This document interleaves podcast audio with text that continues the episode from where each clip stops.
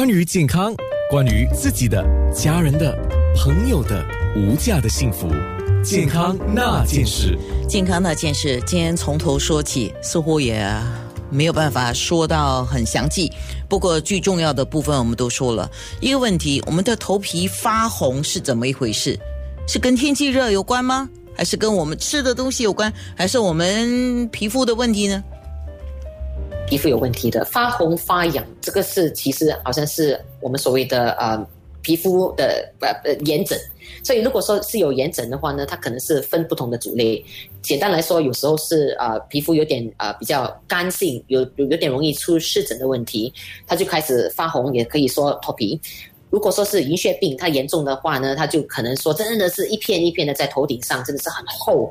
出的那个、那个、那个 scaling 呢，也是就是很厚，然后就是呃，那个治疗方法就会比较要比较详细一点，嗯呃，就是呃，脂溢性呃皮皮炎呢也是很普遍，所以大体上呢，呃，一发红发痒的话呢，可能都是有不同的炎症在在在在造成这个问题。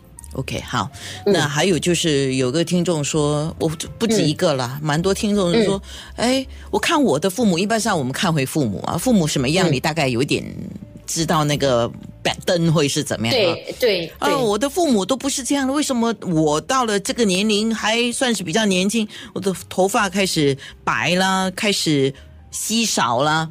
这是跟我们的生活压力、跟我们的食物营养有关吗？都是有关系的，我觉得。对，因为我呃，一是是我们的精英，有时候呢是一父母是其实是男男男性脱发可能是爸爸是可能四十多岁的时候才比较明显一点，因为什么我二十多岁就开始呈现，我们会觉察到呢，可能是每一个 generation 呢都可能会早十年，我们都会觉得好像是最近呢就会越来越年轻，就是开始有那样的的的的呈现法。另外一个呢是可能我们吃方面呢。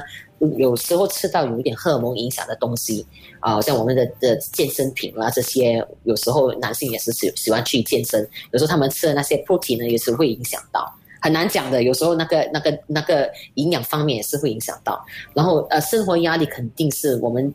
我们就是生活压力肯定是越来越多，所以大体上的，压力也会影响到头发脱落的比较快一点。好，刚刚我们提到甲状腺压力，还有提到那个荷尔蒙，我们也提到了饮食，也提到了缺铁质，就是贫血了。可以这么说吧，还有一个可能要提一下，就是女性方面如果有 PCOS 啊，就是多囊卵巢综合征，这个也要注意一下，是吗？这个肯定要注意的，因为 PCOS 方面，他们的男性荷尔蒙会比偏高，他们的对比跟女性荷尔蒙是呃比普通女性呢会高出一点。这样的话呢，它男性荷尔蒙的影响力比较高的话，肯定呃一容易起痘痘。因为那个是跟男性荷尔蒙有关系。二呢，头发会比较油脂一点，也是跟男性荷尔蒙有关系。第三呢，他开始头发也是早期会脱落，所以你可以看得出他们就是可能十多岁、二十多岁的时候，早期已经开始头发会变薄。所以这个真的是 PCOS，真的是会会影响到这个范围的。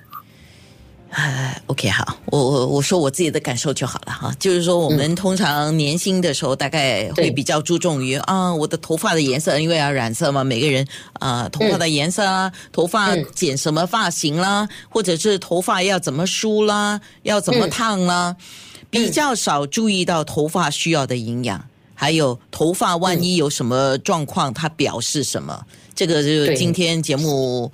告诉你，你自己看不到，请家人帮你看，然后你自己看你的小孩，要提醒他们一下。不过小孩大概不知道他们理解不理解啦。不过我们做父母的或者做长辈的，都应该尽量帮助他们吧。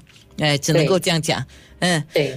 今天非常谢谢皮肤专科医生雍安宁医生。那么，听众跟你再次的说，三八妇女节快乐！谢谢，谢谢，谢谢，谢谢。健康那件事。